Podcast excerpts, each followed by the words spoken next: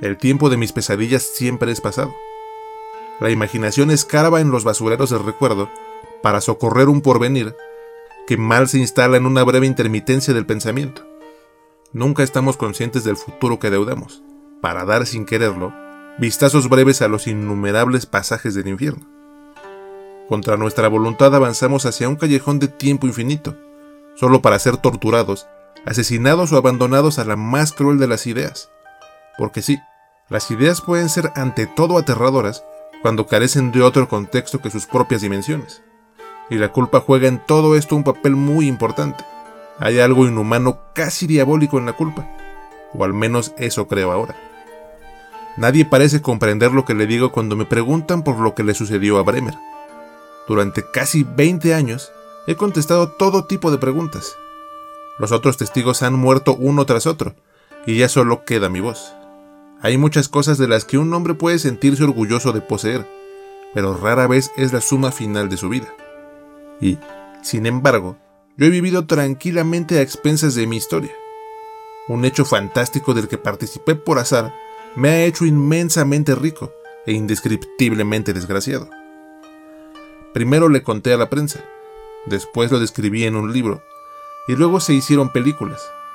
No hace falta que repita lo que se ha contado tantas veces, pero quisiera poder explicar mejor lo que yo creo. La mayoría de las pesadillas que he albergado los últimos años en mi vida están emparentadas con el motivo de la muerte del joven Bremer. Él era también, como lo soy yo ahora, un soñador hipócrita. Ignoraba a propósito las fuentes del horror que se cernía sobre él cuando dormía, y se felicitaba a sí mismo por los espantosos relatos con los que nos entretenía todas las noches. Y es que, como todo el mundo sabe, su muerte se produjo durante una de las excursiones que hicimos a Tsurugi, uno de los pueblos de la prefectura de Tokushima. Nos habían encomendado recoger los relatos orales más distintivos de la región, para incluirlos en una publicación dirigida por la Universidad de Uso. Bremer, como ya he contado, se internó en los bosques aledaños para investigar a fondo las historias que pocas veces llegaban a escucharse entre los ancianos de las zonas urbanas. El coordinador del proyecto, que nos esperaba todas las tardes en el hotel, obligaba a cada uno de nosotros a contar la historia más interesante que hubiera escuchado durante el día, en una larga sesión grabada que abarcaba la cena y un breve brindis simbólico que celebrábamos con dos dedos de saque cada vez. Junji prefería los temas románticos, mientras que Mishima y yo nos esforzábamos por encontrar rarezas gastronómicas o botánicas en las narraciones más antiguas. Pero Bremer era diferente. Disfrutaba alterando los relatos, añadiéndoles pequeños elementos bizarros que, sin embargo, parecían totalmente plausibles debido a su profundo conocimiento de la historia, la literatura y la geografía del país. Su madre, esto no lo he dicho jamás, murió durante el parto, por lo que él se crió con su padre, un viejo músico alemán que emigró a Japón después de la Segunda Guerra Mundial, y que pasaba tardes enteras borracho, leyendo raros libros de escaldos anónimos. He pensado muchas veces que su costumbre de cambiar las narraciones proviene de esa necesidad infantil de llamar la atención del señor Bremer. De niño frecuentaba las bibliotecas en busca de algún dato corroborable para sustentar en él, un trocito posible de Eda olvidada o el fragmento de una saga increíble, con la única esperanza de que su padre la creyera legítima. Bremer era siempre el último en llegar a las sesiones. Esperaba a que alguien le dirigiera la palabra o se hiciera el más mínimo silencio para dar inicio a sus ficciones. Los demás escuchábamos con atención, secuestrados por la perfecta articulación de sus palabras, hasta que una tarde, justo antes del desenlace de lo que él había dado en llamar el cuento azul del Guadó Dorobo, cayó inconsciente en medio de la sala. Algo ha salido mal, le escuché decir cuando recuperó el conocimiento. Y ya para ese momento, brillaba en sus ojos una angustia indescriptible. Junji se quedó junto a él la primera noche, y luego nos contó los tres terribles sueños que había tenido. En el primero, había visto a su anciana madre lavando en el río. Al acercarse a ella para saludarla, lograba ver sobre su hombro lo que tenía en las manos. Sobre una dura piedra de amatista, la mujer fregaba la cabeza degollada de su padre. En el segundo sueño, se le acercaba un hombre famélico. Señor comerciante, decía de pronto la cavernosa voz del desgraciado. Es poco lo que tengo, pero si acepta usted comprármelo, yo no pasaré hambre esta noche. Junji aceptaba la extraña oferta, pues ese era su destino. El hombre sonreía entonces y se quedaba profundamente dormido. Unos minutos después, abría los ojos y se ponía a dibujar en un sucio pedazo de papel. ¿Qué es esto? preguntaba Junji, a lo que el extraño contestaba, como si de algo obvio se tratara. Un sueño. El día onírico avanzaba con espeluznante parecido a la realidad. Después de haber lanzado una moneda al desastrado, Junji recordaba haber comido miso y bebido una japoshu. Había vuelto a casa y hecho el amor con su esposa. Había hablado con su hija y con su padre en la cena, y justo antes de dormir, se había dirigido, sin ninguna razón, al bosque de Aokigahara. Allí se sentaba recostándose contra un árbol y sacaba del bolsillo el arrugado papel con el sueño del hombre. Junji soñó dentro de su sueño que lo perseguían los hombres del rey. En medio del bosque era capturado como un animal y desnudado a la vista de todos, atado al viejo tocón de un árbol muerto en una posición ignominiosa, era torturado con cuchillos. Un hábil guerrero utilizaba un filoso yanagiba para cortar su piel en delgadas y largas lonjas. El suplicio había durado una eternidad. Desollado vivo, Junji se estremecía con las palabras que pronunciaba lleno de dolor, suplicando la muerte. Y entonces despertaba junto a su esposa, su padre y su hija, recordando las mismas cosas que habría de vivir de nuevo ese día. Seguro de que volvería a encontrarse con el hombre desgarabado que le ofrecería uno de sus sueños a cambio de una moneda. No había forma de ignorarlo.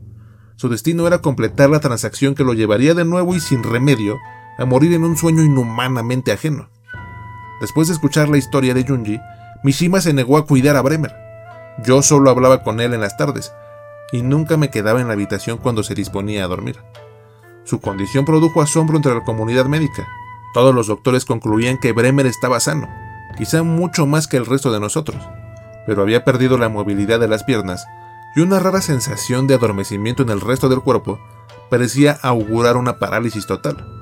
Una vez que perdió la capacidad de mover las manos, nos obligó a prometer que no dejaríamos que los doctores volvieran a verlo, y que no le hablaríamos a su padre de su rara condición hasta que hubiese muerto. El coordinador del proyecto tuvo que comunicarse con la universidad y los miembros del consejo administrativo le pidieron en respuesta discreción y silencio. Si los doctores no habían logrado entender la enfermedad o hallar una cura, y Bremer se había hecho ya la idea de morir, entonces no valía la pena crear caos ni asustar a los nuevos estudiantes, en especial cuando se aproximaba la segunda temporada de matrículas del año. Las sesiones diarias se cancelaron, pero todos continuamos con nuestro trabajo. En pequeñas libretas apuntábamos los elementos en los que coincidía la mayoría de los relatos, y aunque habíamos jurado guardar el secreto, hicimos cuantas averiguaciones pudimos respecto a la extraña condición de nuestro amigo. Ahora me queda claro, nunca tuvimos ninguna esperanza. La mañana del último día de marzo de 1995, llegamos a la conclusión de que no había nada que hacer. Las piernas de Bremer se sentían al tacto como un desgastado trozo de costal. Era imposible sentir su carne o sus huesos bajo esa estúpida superficie de compacta estopa oleaginosa. Hablaba ya solo para sí, con un hilo de voz que vomitaba patéticamente por entre las comisuras de los labios resecos. Los ojos parecían más un puñado de cenizas incrustados en un asqueroso muñeco de trapo. Azul, como debe ser el último color del mar antes de que se cierre la oscuridad abisal sobre los ojos muertos de los náufragos hundidos, era la espesa saliva que se derramaba por entre el hueco de los dientes. Las encías y las yemas de los dedos se habían licuado y convertido en un plasma flemático que nunca llegó a caer por completo de las sábanas sobre las que expiró. Nadie quiso acompañar el cuerpo en el transcurso del día. Permanecer un minuto frente a aquello en lo que Bremer se había convertido era demasiado y cuando al anochecer, el dueño del hotel, el coordinador y yo fuimos requeridos para acompañar al hombre de la morgue que había sido enviado para hacer el levantamiento, me encontré llorando solo junto a una piltrafa ennegrecida y maloliente. Nadie más se presentó al compromiso. Bremer había escondido su libreta bajo la almohada días antes de morir, pero inexplicablemente, el papel de las páginas se había transparentado, como si lo hubiesen empapado en aceite. La última anotación era muy breve. He cambiado sueños por palabras, había escrito, y añadía más adelante la mellada cita de Wittgenstein. Los límites de mi lenguaje significan los límites de mi mundo. Y aunque muchas veces se nos haya acusado de haber desaparecido el cuerpo, Lo cierto es que no hubiésemos podido conservar nada de él, aunque de ello hubiese dependido nuestras vidas. Uno de los doctores, quien había llevado el caso durante los primeros días, se presentó para darnos sus condolencias e intentó extraer una muestra de sangre del cadáver, pero no consiguió nada. El tejido, más que despojo de ser un humano, parecía corresponder el de un inestable compuesto vegetal que nuestro mundo rechazara e hiciera trizas. Además, en cuanto llegó, el tanatólogo decidió abrir el tórax, pues temía que dada la rápida descomposición de los restos, se perdiera la oportunidad de conocer la causa de la muerte. El cuchillo traspasó aquella masa antropomorfa sin resistencia. Todos los órganos faltaban y lo poco que quedaba era un fardo asqueroso de trozos de piel humana tajada con pequeñas lonjas uniformes, cuya procedencia era, según esclarecieron después los resultados del laboratorio, un embutido de carne, hueso y materia gris del propio Ryonosuke Bremer, el asiago perturbador de las palabras.